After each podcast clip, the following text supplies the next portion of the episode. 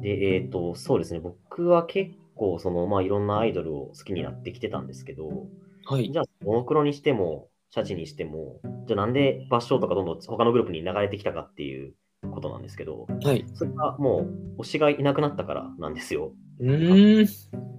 あの、なんだろう、僕その自分で言うのもあれですけど、本当に推した人がどんどんどんどん抜けていっちゃう感じになってて、なぜか。今まで好きになったアイドルグループの。そうですね。その、はいえっ、と、エビ中だったら、なんか一番いいなと思ってた、あの、水木さんっていう子がいいたんですけあど、あ、はいはい。その方はもう僕が好きになるのと同時にもう卒業された。ああ、じゃあ結構早い段階でというか。僕が知った時にはもう卒業決まってたので。うーん。で、それで、そうですね。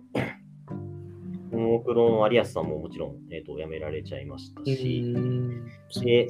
有安さん、言ったら有安さんが僕をあのアイドル好きにさせたさせてくれた方なんですけど、はい。でその方、有安さんが辞めて、えっと3 4ヶ月後ぐらいにあのチーム社長この推しだったの伊藤千織さんっていう黄色い方がいたんですうわぁ、ことごとくという感じです ね。なんかちょっと。そえうだから半年間で今までで一番推してきた人と今一番推してる人を両方失うっていうことになっちゃって、ー、ああ、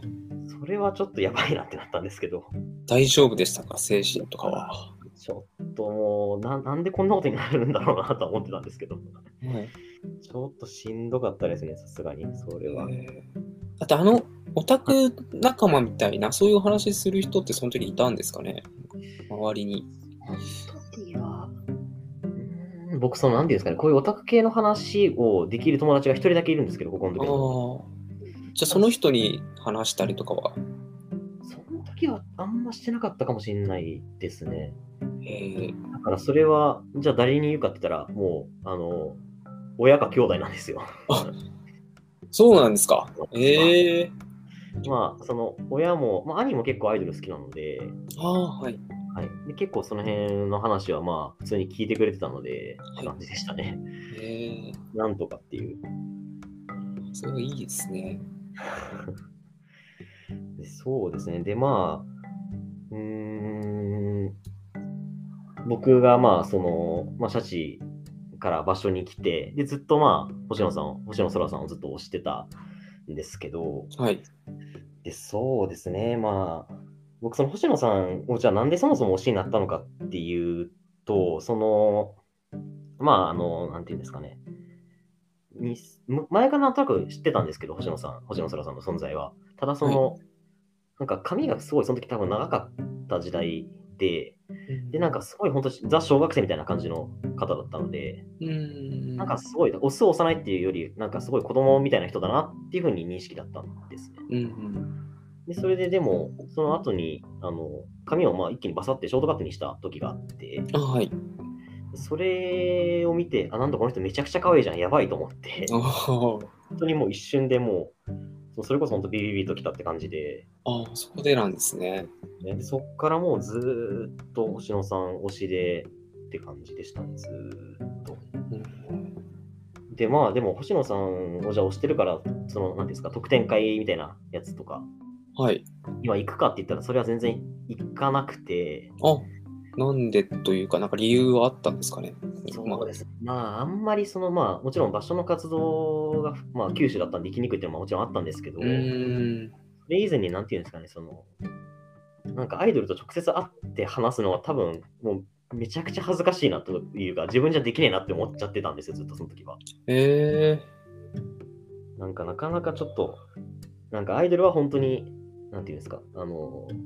そのステージの上とか離れたところで輝いてるのを見る存在であって、自分の間近にいるもんじゃないって思ってたんです、ずっと。ー、ああ、でもそれは自分も在宅ずっとやってたんで、めちゃくちゃわかりますね。うん。だからちょっとその勇気がずっと仲いない状態で、はい。でしたね。そうですね。まあでも、えっ、と、なんでに、まあ、初めて場所のワンマン行った時に、まあそれでライブがすごい本当楽しくって、で、まあ場所もめちゃめちゃ好きになってたので、その時はどんどんどんどん。はい。だったらもう、これはもう一回ちょっと勇気出して行ってみようかなっていうふうに思ってたんですお。ー特典会に。そうですね。はい、で、まあ、と思ったら、まあ、ご存知の通りコロナが来たので、ああ、その時なんですね。でね、2019年の年末ぐらいにその気持ちが来たぐらいだったので、 ええ王道でしたね。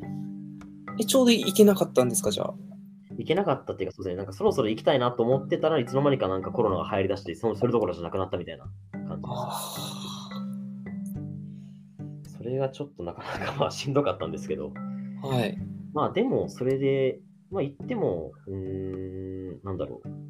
特典、その直接じゃなくても、サインを書いてくれる会みたいなやあつが、まああ、、オンラインサイン会。そうみたいですね、があったんで、はい。でも、えっ、と、なんで、場所の5周年のやつですかね、5周年で結構、まあまあでかいポスターを、にサインをするみたいな会があったので、あそれはもうちょっと、注文をするしかないなっていうふうに思っうん。って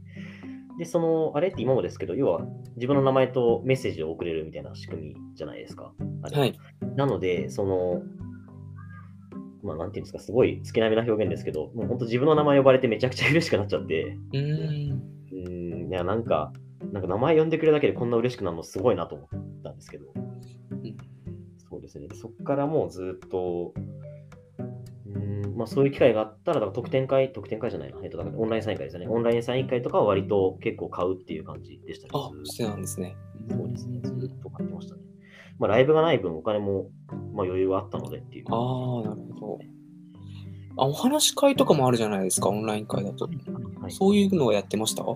それはちょっとハードルが高かったですね。あ あ、なるほど。いや、自分も今同じくらいです。あの、オンラインサイン会はやったんですけど、まだ、ドクポートには手を出せていないと。はい、すいません。自分のことはどうでもいいんですけど、じゃあいえい、続けてください。で、えーっと、そうですね、そっから、うーん、まあ、まあ、その先、今おっしゃってた話じゃないですけど、じゃあ、その実際直接話す機会とかが、まあ、オンラインでもあったわけなので、お話し会みたいなものが。はい。その時も多分10月ぐらいに、えーっと、2020年の10月とかですかね、ぐらいにもあったんですよ、確か一回販売が。はいはい。それも買おうかどうしようかと思ってはいたんですけど、まあ、ちょっとまだ怖いな、怖いなっていうか、まあ、っていう気持ちがあったんで、うーん。ちょっとその時は買わなかったんですね。その時はまあいいやと思って、まあ、また次があるだろうと思って、まあ次はなかったんですけど、っていうふうになってそうですよね。うーん。で、まあ、うーん、年明けて、えっ、と、だから2月の20、あん違うな。でも2月ですね、2月のどっかで、まあ、その卒業の発表の、まあ、れえっ、と、僕はその場所が出してるメルマガ、公式のメールマガジンで知ってるんですけど、その卒業を。はい。で、まあ僕その、なんていうんですかね、メールだと急に飛び込んでくるじゃないですか。あの、こういうお知らせですっていうふうに開くと。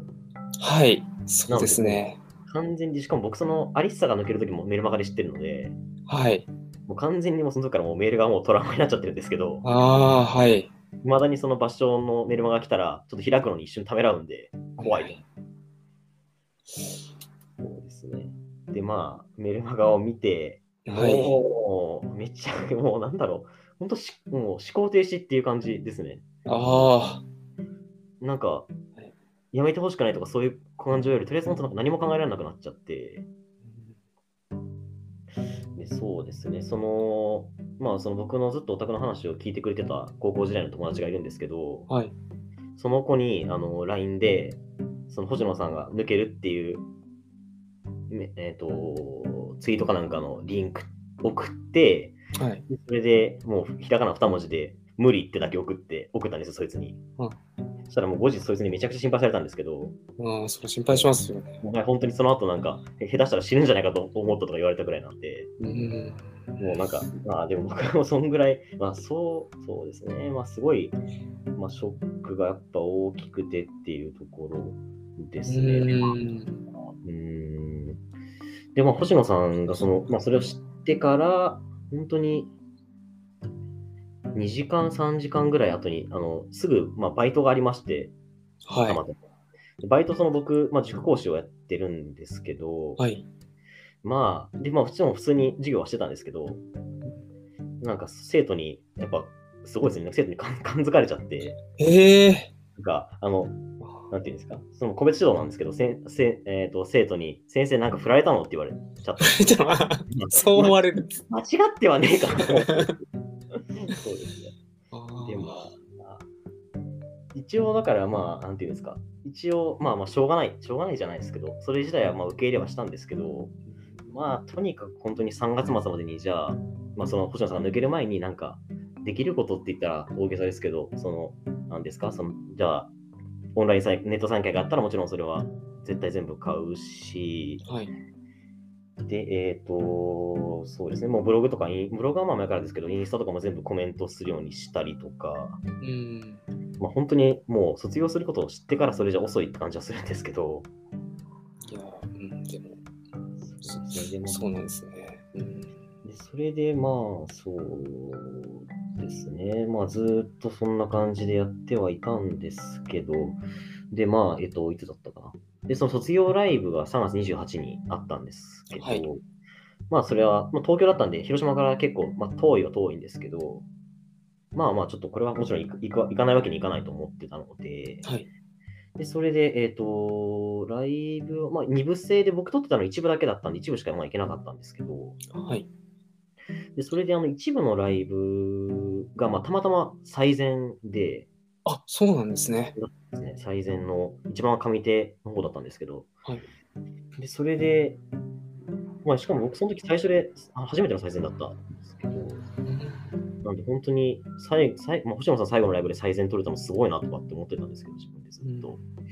で、まあ、しかも第1部のライブの衣装が、あの田舎ミスフィフスの、えっと、つまり僕が初めて場所のライブを見た時の衣装だったんですよ。うん。なんでなんかすごい、そこでもう感動じゃないですけど、なんかうで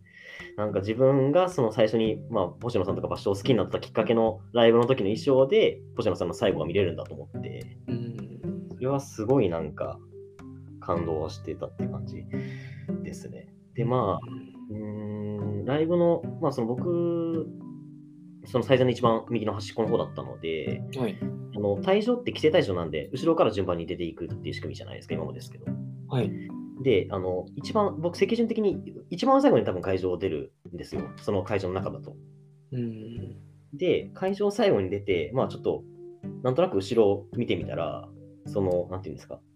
ライブ会場が本当に真っ暗で誰もいなくて、スタッフさんもファンの人も誰もいない状況だったんで、ああ、スタッフさんとかもいない状態なんですね。でまあ多分ちょいちょいだと思うんですけど、あでなんーかあ、でもそのステージの方は。うんそうですね。ってなったら本当になんか真っ暗でもうめちゃめちゃガランとしたく感じだったんで、なんか本当に何かが終わったんだなってことを自分なりにそこで、その空気を見て、こ空気、光景を見て感じたっていうのはあって、うーん。そうですね。だからその、なんか本当に何もないステージを見て、ああ、もうじゃあこれで自分の、まあ、星野空さんを推してた自分はもうこれで終わりだなっていうふうに自分の中で一応そこで区切りをつけたみたいな感じであ、区切りはつけれたんですか。それがつけられなかったですね、う全然。ーん。